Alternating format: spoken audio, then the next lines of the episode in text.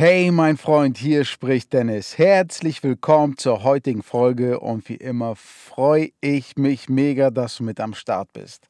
Heute möchte ich dir mal ein paar Tipps, Tricks und Gedanken um die Ohren knallen, die dein Leben extremst vereinfachen werden, wenn es um das Thema Schimpfen geht.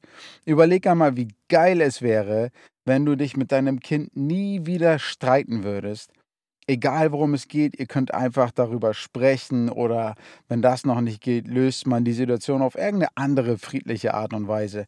Dein Familienleben läuft total entspannt ab, du schimpfst überhaupt nicht mehr, du bestrafst nicht mehr, alles ist einfach Friede, Freude, Eierkuchen. Ein sehr, sehr schöner Gedanke und ein sehr wertvolles Ziel. Vielleicht kommen wir da nicht ganz hin, aber ich sage dir, wir können auf jeden Fall sehr, sehr nah daran kommen. Und damit dir das in Zukunft leichter fällt, habe ich für dich heute fünf Alternativen zum Schimpfen mitgebracht. Fünf Wege, mit denen du Konfliktsituationen mit deinem Kind viel entspannter und besser lösen kannst als mit Schimpfen. Denn Schimpfen schadet nicht nur deinem Kind, sondern, sondern auch eurer Beziehung. In Folge 10 von meinem Podcast, da geht es ganz spe speziell um Strafen und Schimpfen, denn Schimpfen ist auch eine Form von Strafen. Und ähm, dort erfährst du ganz genau, was das mit eurer Beziehung macht, was das mit eurem Kind macht, welche versteckten Botschaften im Schimpfen, in Strafen drin sind. Damit sagst du nämlich deinem Kind zwischen den Zeilen Dinge wie, dass du ihm nicht vertraust, dass äh, andere Menschen über sein Leben bestimmen, dass er weniger wert ist als andere, weil deine Meinung mehr erzählen. Solche Geschichten. Also Schaden, äh, Strafen schaden definitiv der Entwicklung deines Kindes und auch eurer Beziehung. Also das ist was, worauf man auf jeden Fall verzichten kann und sollte. Und deswegen habe ich dir fünf Alternativen mitgebracht, die du benutzen kannst, wenn es irgendwelche Meinungsverschiedenheiten zwischen dir und deinem Kind gibt. Die bleiben ja auf gar keinen Fall aus. Wie in jeder Beziehung gibt es auch in einer Vater-Kind-Beziehung Situationen, wo wir nicht einer Meinung sind. Und da bringt es dann nichts zu schimpfen, ganz im Gegenteil. Und mit Strafen kommen wir da vielleicht kurzfristig weiter, aber langfristig schaden die uns beiden umso mehr. Deswegen legen wir mal los mit der ersten Alternative zum Schimpfen, die da wäre, sage, was ist. Damit meine ich, beschreibe ganz konkret die Situation. Solche Sätze wie zum Beispiel, ständig muss ich dir alles dreimal sagen, sind komplett, komplett nutzlos. Das sind ähm, Verallgemeinerungen, die gar nichts aussagen. Damit tust du nichts anderes, als dein Kind persönlich anzugreifen. Also du ähm, beschreibst nicht sein Verhalten oder die Situation gerade, sondern mit solchen Verallgemeinerungen gehst du direkt dein Kind als Person an und dann ähm, ist es wie bei uns, dann macht es dicht. Wenn dich jemand ähm, so auf den Kopf zu beleidigt, in Anführungszeichen, dann bist du auch wenig ähm, kooperativ, wenig dazu bereit, auf den anderen einzugehen und so geht es deinem Kind dann genauso. Ja, und man kann mal selber überlegen, wie alle, wie wir alle solche Aussagen früher gehasst haben. Also ich weiß noch, meine Mutter hat es echt gerne benutzt. Solche Sachen wie ständig, immer zu mir und meinem Bruder, immer macht ihr das so. Dabei war das irgendwie zwei, dreimal nur. Und das hat uns echt jedes Mal krass aufgeregt. Also ständig muss ich dir alles dreimal sagen. Solche Sätze kannst du dir echt sparen.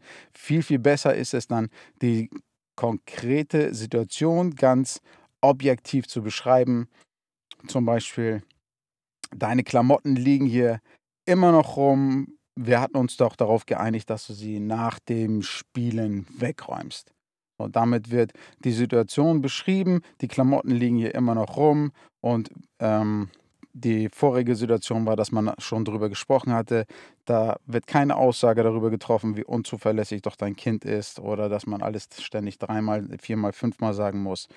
Das heißt, eine, eine ähm, objektive Beschreibung der Situation funktioniert da viel, viel besser als so eine subjektive Verallgemeinerung über dein Kind. Ne? Das beschreibt einfach die Situation und das momentane Verhalten deines Kindes, aber es geht nicht gegen dein Kind als Person. Ganz, ganz wichtig. Also Nummer eins, besser als zu schimpfen ist es, zu sagen, was genau jetzt hier Sache ist und vielleicht eventuell nochmal, was man vereinbart hatte, was man selbst gerne möchte. Das Zweite, was man machen kann, anstatt zu schimpfen, ist die Konsequenzen aufzeigen. Statt einfach zu verbieten zum Beispiel, ohne zur Begründung, sowas wie lass das, fass, da nicht, fass das nicht an, mach das nicht, ist es viel besser, dem Kind die Konsequenzen seines Verhaltens aufzuzeigen. Also zum Beispiel, wenn es jetzt ähm, irgendwo dran, dran zieht, also so, wenn du jetzt daran ziehst, dann geht es kaputt und wir können das nicht mehr benutzen. Deshalb möchte ich, dass du das liegen lässt. Dann lernt das Kind, dass es, ähm, also zum ersten hat es mal die Möglichkeit, überhaupt zu verstehen, warum es etwas nicht machen soll, warum es jetzt, sich jetzt so und so verhalten soll. Und zum anderen ähm, lernt es, dass es Einfluss auf seine Umwelt hat und dass es nicht hilflos ist, dass nicht andere Menschen darüber bestimmen. Wenn ich ihm jetzt sage, pass mal auf, du kannst das schon und wenn du das jetzt so und so machst, dann wird das und das passieren. Dadurch lernt dein Kind, dass es etwas in seiner eigenen Welt bewegen kann. Und mit einem einfachen Lass es, fass das nicht an, ähm, das ist eine Sackgasse, von der wir beide nichts haben, außer am Ende Streit. Also Anstatt zu schimpfen, die zweite Alternative, zeige deinem, deinem Kind die Konsequenzen seines Handelns auf. Dadurch lernt es viel mehr über sich, über sich selbst, über seine Umwelt und was es alles bewegen kann. Also damit tust du deinem Kind sogar eher einen Gefallen, als dass du ihm irgendwelche Steine in den Weg legst. Die dritte Alternative zum Schimpfen ist, biete Alternativen. Das heißt, wenn eine Situation festgefahren ist, wenn du mit den ersten beiden Tipps nicht, weit, nicht weiterkommst, dann schlage vielleicht einfach einen neuen Weg ein. Ja, ich kann an meinen Zweck denken, wenn ähm, zum Beispiel ein Kind, so wie mein Sohn, sonntags morgens um, um halb sechs, sechs partout nicht aufhören möchte, durch die Wohnung zu laufen und zu trampeln, dann äh, schlage ich zum Beispiel vor, dass wir in unserem Elternberg eine Kissenschlacht machen. Das ist vielleicht auch nicht jetzt so leise, aber das ähm, weckt die Nachbarn auf jeden Fall sehr viel unwahrscheinlicher auf als das Rumgetrampel durch die Wohnung. Also bevor eine Situation sich emotional oder anders wie festfährt, suche da nach Alternativen. Wenn es darum geht, ähm, weiß ich auch nicht, im, im Supermarkt jetzt ruhig zu sein, weil es gerade gelangweilt ist, dann kann er vielleicht mithelfen, was rauszusuchen, schick sie mal Milch holen oder keine Ahnung was, wenn er sich da auskennt. Also, bevor ihr da in eine Sackgasse fahrt, versucht einfach einen anderen Weg einzuschlagen.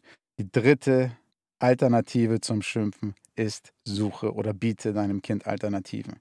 Und ähm, noch zwei Sachen, die man allgemein so sagen kann, ist, die vierte vierte Sache, worauf man achten sollte, wenn es um das Schimpfen geht, ähm, das auch eine Art Alternative darstellt, ist, dass man die Dinge, die man möchte, positiv formuliert. Was heißt das genau? Also zum einen kann unser Gehirn mit Verneinungen, mit diesem Wort nichts, ziemlich wenig anfangen. Mach dein T-Shirt nicht schmutzig. So, und was, wie soll ich das nicht machen? Was soll ich stattdessen machen? Also beim äh, Gehirn kommt eher das schmutzig machen an, als das nicht schmutzig machen. Das ist immer die Frage, worauf konzentriert man sich und da legen wir dann halt auch das Augenmerk unseres Kindes auf das schmutzig machen, weil das nicht schlecht vom Gehirn bearbeitet werden kann. Und zum anderen ist es so, dass gerade kleinere Kinder viel genauere Anweisungen brauchen. Also je genauer man einem Kind etwas erklärt, umso eher wird es auch passieren, dass es das, was wir uns vorstellen, umsetzt. Also anstatt zu sagen, mach dein T-Shirt nicht schmutzig, wenn wir jetzt am, beim Essen sitzen, könnte ich viel besser sagen, setz dich bitte näher an den Tisch heran und iss über den Teller, damit dein T-Shirt sauber bleibt. Jetzt weiß mein Kind genau, was ich von ihm möchte, näher an den Tisch heran, über den Teller essen und es versteht auch gleichzeitig warum, damit das T-Shirt sauber bleibt und nicht, nicht schmutzig wird. Also die vierte Sache ist, worauf wir dann achten können, damit es einfach weniger zu Konflikten kommt, damit wir von unserem Kind besser verstanden werden, ist, formuliere die Dinge, die du von deinem Kind möchtest oder um die es jetzt gerade geht, positiv. Was soll dein Kind tun? Was möchtest du? Und wenn du das formulierst, dann auch so genau wie möglich. Und das fünfte, äh, die fünfte Alternative zum Schimpfen, und die greift eigentlich vor den ganzen Geschichten, ist, dass du dein Kind selbst mitbestimmen lässt. Das gilt für alle möglichen Situationen. Dass, äh, damit tust du deinem Kind auch einen riesengroßen Gefallen, indem es lernt, sich zu entscheiden, indem es auch wieder lernt, ich kann mein, mein Leben bestimmen, habe Einfluss auf meine Umwelt. Und darum geht es nämlich genau mit diesem Aspekt. Lass dein Kind mitbestimmen, genau wie du möchte dein Kind selbst über sein Leben bestimmen können. Das ist eines unserer vier psychischen Grundbedürfnisse, dass wir die Erfahrung haben, dass wir Einfluss auf unser eigenes Leben haben, dass wir die Dinge unter Kontrolle haben. Also eines der schlimmsten Gefühle, die wir als Mensch haben können, ist die Hilflosigkeit, dass uns die Macht über unser, unser Leben entzogen wird. Und dem wirken wir entgegen. Dieses psychische Grundbedürfnis stillen wir, befriedigen wir, wenn wir unser Kind in vielen Situationen einfach mitbestimmen lassen. Ja, was es anziehen möchte, was es essen möchte, was es machen möchte. Da können wir zwei, drei Alternativen ähm, vorschlagen und dann können wir unser Kind daraus entscheiden lassen. Das führt einfach dazu, dass genau in dieser Situation ähm, kein Konflikt oder weniger wahrscheinlich ein Konflikt entsteht, da unser Kind ja selbst mitbestimmen durfte und ähm, wir das tun, was es sich gewünscht hat. Und zum anderen, wenn wir dieses Grundbedürfnis stillen nach äh, Kontrolle über unser eigenes Leben, dann wird unser Kind in anderen Situationen auch viel kooperativer sein, weil es sich ernst genommen fühlt, weil es sich wahrgenommen fühlt. Das heißt, nicht nur die momentane Situation wird dadurch entschärft, sondern auch im Allgemeinen wird es weniger Situationen geben, in denen Konflikte entstehen, weil unser Kind einfach im Allgemeinen sich wahrgenommen fühlt, sich ernst genommen fühlt und dadurch kooperativer wird. So, jetzt habe ich es. Also, was waren die fünf Dinge, die ihr anders machen könnt, als zu schimpfen? Nummer eins war, sage, was ist, beschreibe konkret die Situation und gehe nicht dein Kind als Person an. Nummer zwei, zeige Konsequenzen auf. Ein einfaches, das darfst du nicht, lass das, ähm, damit kann dein Kind wenig anfangen und es lernt gar nichts daraus. Wenn du deinem Kind die Konsequenzen aufzeigst, dann versteht es, warum, wieso es etwas nicht machen soll und es erfährt, dass es Einfluss auf seine Umwelt hat. Drittens war, biete deinem Kind Alternativen an. Bevor ihr in eine Sackgasse läuft, bevor ihr euch emotional irgendwo festfahrt, überlege, wo kann der Weg jetzt sonst hingehen? Wie, in Anführungszeichen, lenke ich jetzt von diesem Thema ab?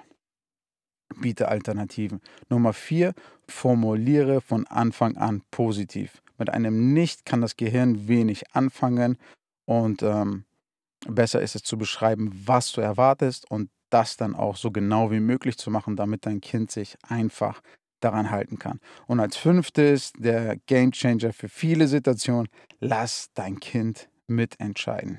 Wir unterschätzen die Zwerge auch oft. Die wissen ziemlich genau, ziemlich früh, ziemlich genau, was sie wollen.